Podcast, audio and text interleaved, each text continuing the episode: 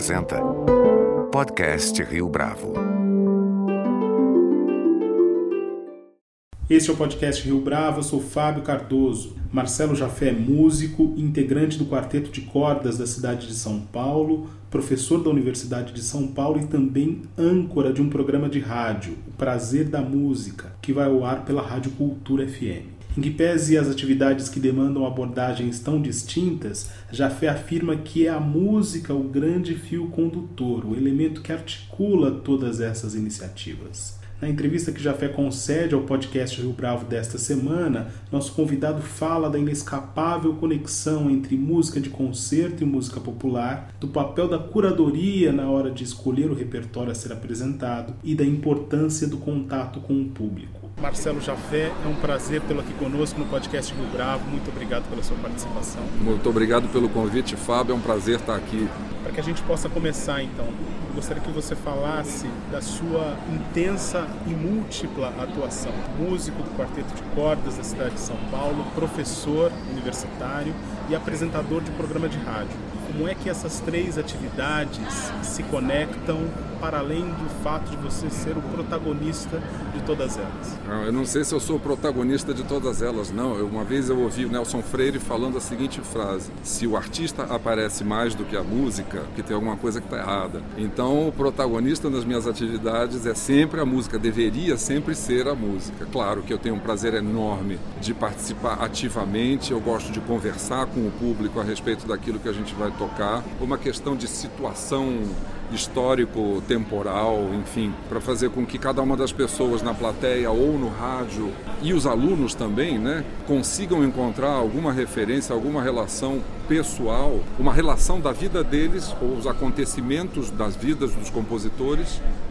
que façam com que eles encontrem empatia naquilo que eles vão ouvir, naquilo que eles estão ouvindo. Então a música, a música deve participar do nosso cotidiano, ela tem que participar do nosso cotidiano. É uma forma de comunicação primitiva e extremamente eficiente. A gente sabe música desde antes de nascer. A música é, que, é o que conecta todas essas áreas. O fato de ter que estudar a respeito de, da biografia do compositor, a estética da época em que ele viveu, as técnicas de composição, tudo isso daí para me ajudar a, a desenvolver uma ideia quando eu vou interpretar, quando eu estou aprendendo qualquer uma das peças que eu vou tocar, em determinado momento eu percebi que compartilhar esse processo de aprendizado com o público fazia com que eles se sentissem muito mais confortáveis na hora de ouvir. E o resultado era muito mais agradável. A energia uh, fluía muito mais facilmente entre nós que estivéssemos tocando e quem quer que estivesse ouvindo.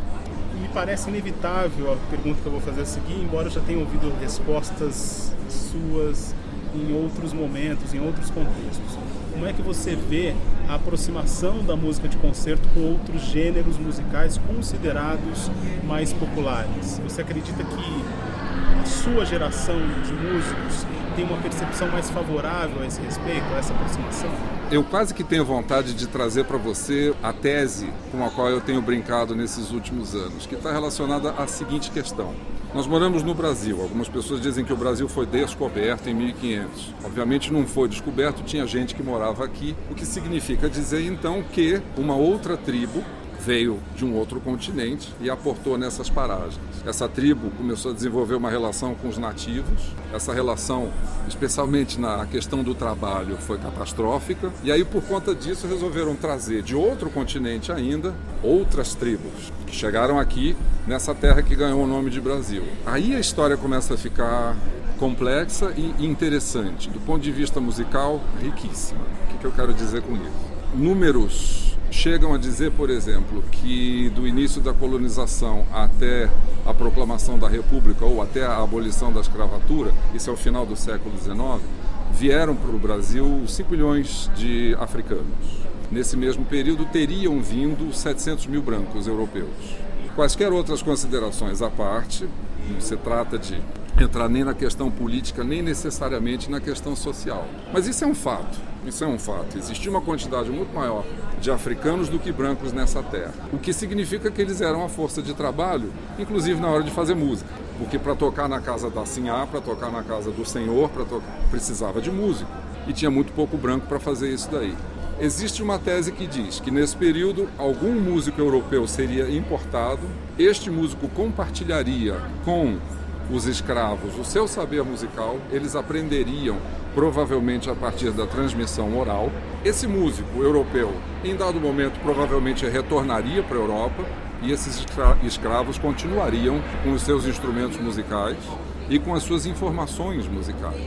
Esses músicos europeus que vieram para cá, nesta época, eram músicos no sentido mais amplo da palavra. Eles não apenas compunham, como eles tocavam vários instrumentos, eles sabiam harmonizar, eles sabiam improvisar, eles sabiam ornamentar. E foi essa a informação que eles passaram para os escravos, que continuaram tocando, mesmo depois que esses músicos europeus foram embora.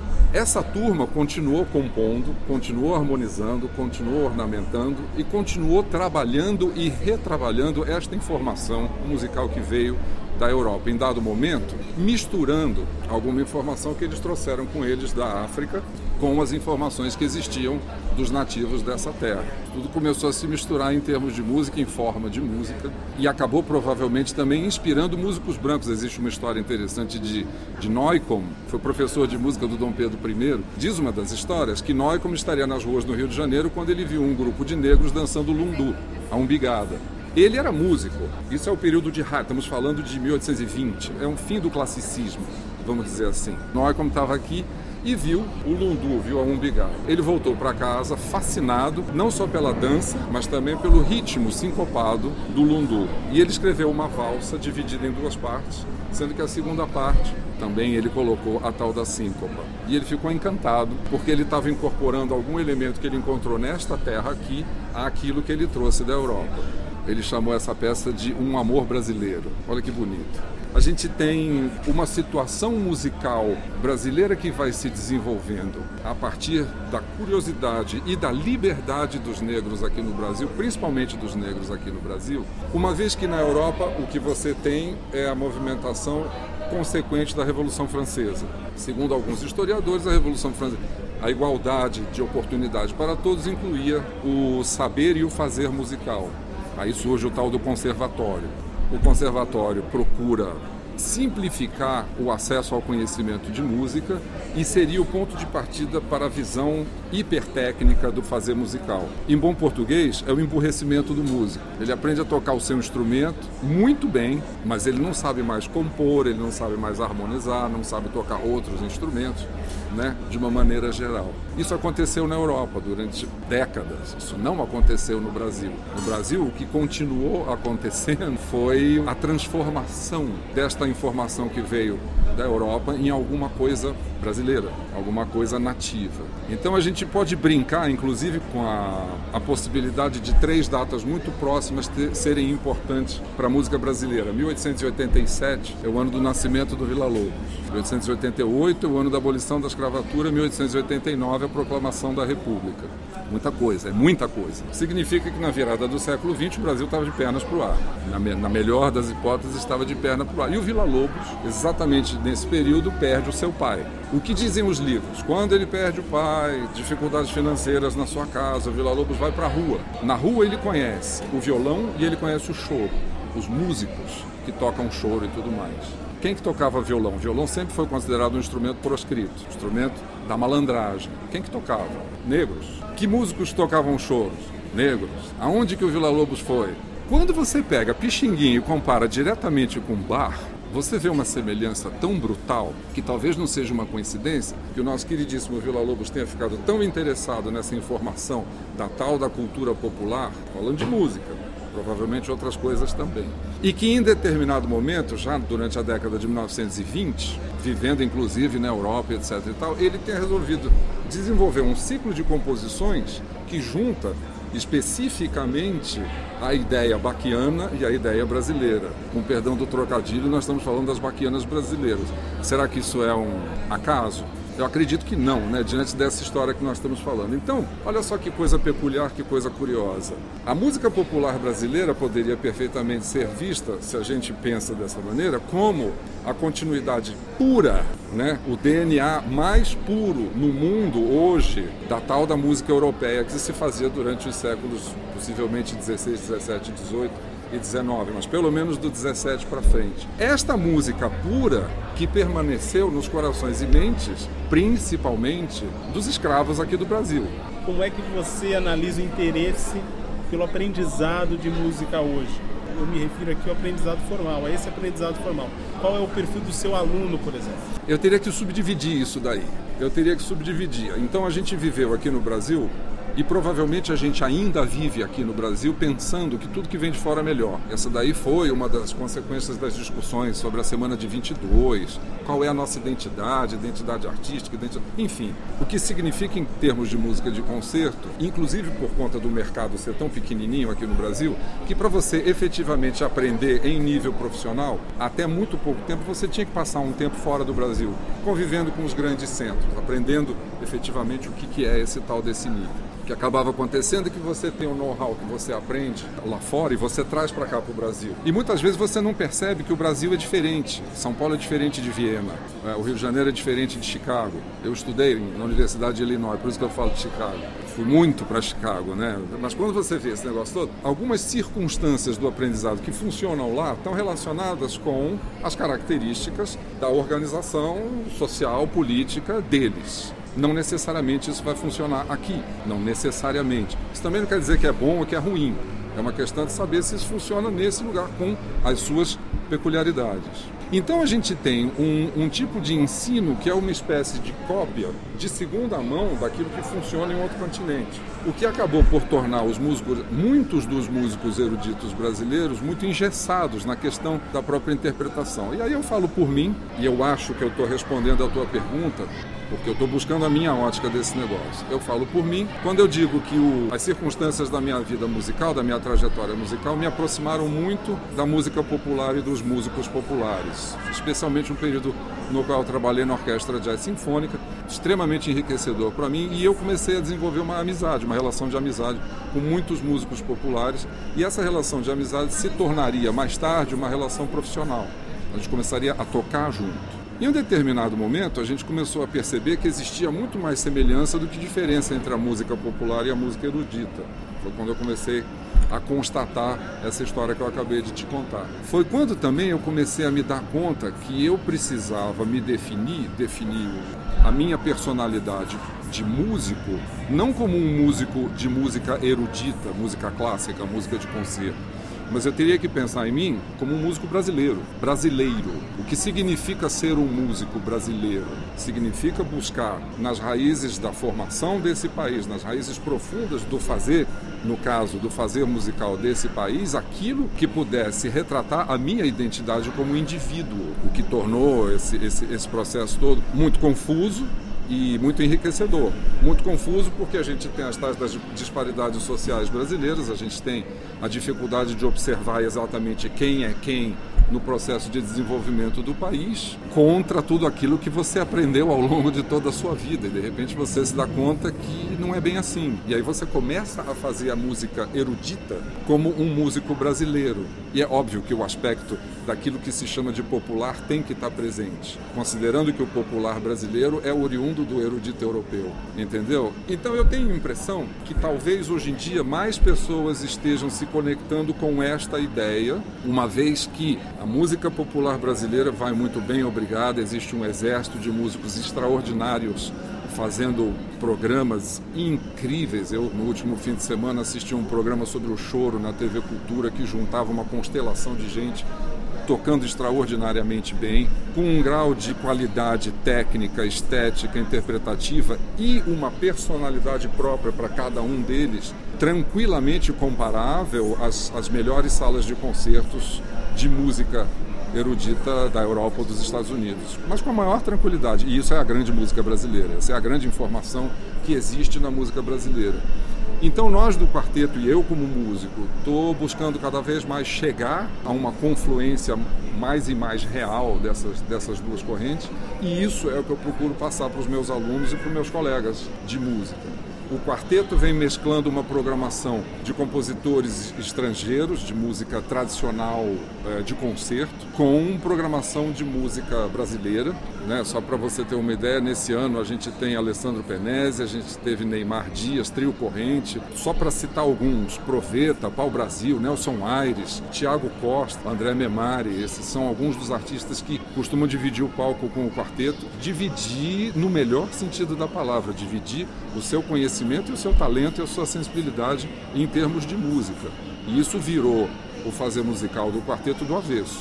Falando do programa de rádio que você ancora já faz tantos anos, como é que funciona para você essa experiência da curadoria? Tem uma pista que eu acho está disponível no site do programa que diz o seguinte: eu coloco no rádio as músicas que eu gosto de ouvir, tento explicar por que, que eu gosto dessas músicas. É isso? É mais ou menos isso. É bem, é bem, é bem por aí. É como eu estou falando até agora. Quando eu era bem pequeno, o meu pai costumava falar para mim uma frase que me guia até hoje. Ele falava: Marcelo, não existe música ruim, existe música mal tocada. É uma responsabilidade tremenda que se joga em cima do intérprete. E é exatamente por isso que ele é chamado de intérprete. Ele pega um texto que está morto num pedaço de papel, uma série de símbolos que estão estáticos ali num pedaço de papel. Esses símbolos precisam ser organizados de determinada maneira dentro da tua cabeça e eles serão compartilhados mais tarde. Então tem alguns intérpretes que conseguem enxergar dentro do texto musical histórias incríveis e eles contam essas histórias também de maneira incrível. Quando eu encontro gravações que potencializam a escrita do compositor, eu tenho muita vontade de compartilhar e isso é o que eu levo para o programa. Ainda em relação ao programa especificamente, teve algum aprendizado que você, de certa forma, adquiriu no que se refere ao contato junto ao público? Tem informação do público, por exemplo, que você passou a incorporar nas apresentações graças ao programa? O grande objetivo, o meu grande objetivo, eu diria que o nosso grande objetivo, né, nós músicos, o nosso grande objetivo final é o público. Então tudo que a gente faz, a gente faz para eles como se fosse uma espécie de aparelho de televisão. A gente recebe o sinal, a gente decodifica o sinal e a gente apresenta. Não faz sentido todo mundo sentar no sofá e ficar olhando para a parede. Faz sentido todo mundo sentar e ver a televisão. Mas a, a televisão tem que mostrar alguma coisa. Então isso é o que a gente faz. O contato com o público começou a se misturar completamente nas, nas várias atividades nas minhas várias atividades, nas apresentações como membro do quarteto, as apresentações individuais, as apresentações como, como narrador, como mestre de cerimônia. Eu apresentei os concertos no Parque do Ibirapuera durante vários e vários anos, no domingo lá na Praça da Paz de cara para as pessoas, né? Um repertório completamente diferente, muita música que eu não iria aprender se não tivesse sido escolhido pelo maestro de tal orquestra ou pelo violinista de tal conjunto, etc. e tal. Ou seja, tudo isso daí se tornou uma imensa geleia de, de informações dentro da minha cabeça. Eu tive que ler muito a respeito de muita coisa para poder falar sobre todas essas coisas, compartilhar essas, sobre essas coisas com o público. Em um determinado momento, essas peças dispersas desse quebra-cabeça enorme começaram a se aproximar, elas começaram a se juntar. E aí foi possível começar a tratar uma espécie, a traçar uma espécie de linha de tempo, uma linha de, de transformação estética. E tu, tudo isso começou a fazer sentido, especialmente no momento em que você tem uma quantidade de informações que te permite ir para frente no tempo e ir para trás no tempo. Então, por exemplo, hoje eu vou tocar música barroca, que foi escrita por volta de 1700, e a minha referência é o choro brasileiro. Então eu vou tocar bar. E fica uma brincadeira muito peculiar, por exemplo, prelúdio de bar para cravo. Tíquero que to, quero que quero que to, quero que quero que to, quero que quero que to, quero que quero que to, quero que ti. Isso podia ser um choro? Quer ver uma outra sinfonia de um outro compositor bastante famoso? Quiriquitó, quiriquitó, quiriquitó. Piripipó, piripipó, piripipó. Quiriquiti, corocotó, quiriquiti, corocotó, quiriquipom, pom, pom. Tá vendo? Então você começa a fazer a viagem de trás para frente e de frente para trás, você começa a encontrar muitos paralelos né, estabelecidos entre tantos fazeres musicais completamente diferentes. É por isso que a linha mestra, o fio condutor é a música. A gente está chegando agora no final de 2019 e pensando exatamente aí no ano de 2020, como é que é definido o repertório do quarteto? De certa forma você já ensaiou essa resposta algumas perguntas para trás, mas especificamente como é que vocês trabalham pensando aí a próxima temporada? Beethoven nasceu em 1770, né? Em 2020 Nós temos 250 anos do nascimento desse cara que é uma espécie de Prometeus, né? Enfim, ele meio que trouxe uma liberdade filosófica, estética, ele colocou o homem no centro da questão. São tantos os motivos que tornam Beethoven um personagem tão importante dentro da história da humanidade, não apenas na história da música, né? Esse cara tem que ser celebrado, a música desse cara tem que ser celebrada e a postura dele também tem que ser celebrada, sob diversos aspectos. É o Beethoven que riscou o nome do Napoleão Bonaparte da Sinfonia Heróica, porque ele achava que o Bonaparte ia compreender uma revolução social dentro da Europa, quando ele se consagra imperador, ele fala é mais um querendo mandar, então não quer. Beethoven é, é, é, essa polêmica. Beethoven é o cara que, quando chegava na casa do Lorde e o porteiro mandava ele entrar por trás, ele dizia: Não, senhor, eu também faço parte da nobreza, eu sou um artista, eu tenho que entrar pela porta que eu quiser e eu tenho que sentar onde eu quiser, eu, eu, eu faço parte desta nobreza humana. Era um negócio que ele falava. Então, são tantos conceitos que são debatidos no mundo de hoje que tornam a presença do Beethoven, a importância do Beethoven e a qualidade da sua música como agente que traz a discussão sobre esses assuntos, que a gente, a gente não tem como fugir disso daí. Ele tem um ciclo de quartetos de cordas que é apenas monumental, que é um retrato muito interessante dos momentos da carreira dele, né? O primeira fase que seria mais ou menos uma fase da imitação, os quartetos do Opus 18. Depois você tem a fase da transformação, você tem os quartetos do Opus 59, o Opus 74 e o Opus 95, são quartetos, obras mais longas, mais densas, tecnicamente mais complicadas, vamos dizer assim. É muito engraçado, né? Você ouve o quarteto Opus 74 e você lê na biografia, o público levantou e saiu da sala dizendo: Beethoven acha que nós somos palhaços quando ele escreve uma música como essa.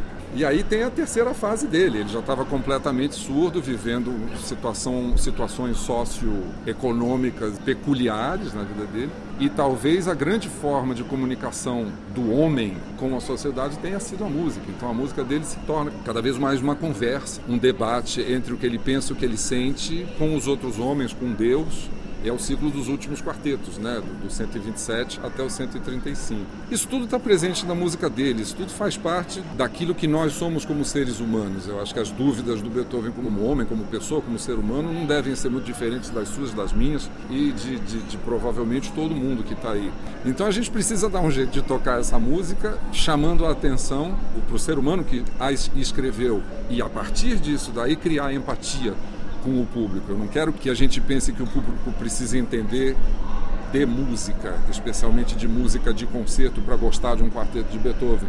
Mas se o público se der conta que aquilo é um ser humano como ele, que estava compartilhando aquilo que ele sentia, as suas felicidades, as suas angústias, as suas dúvidas, as suas os seus amores, está tudo lá. O público vai gostar dessa música. Então esse daí é um dos pontos fundamentais da programação.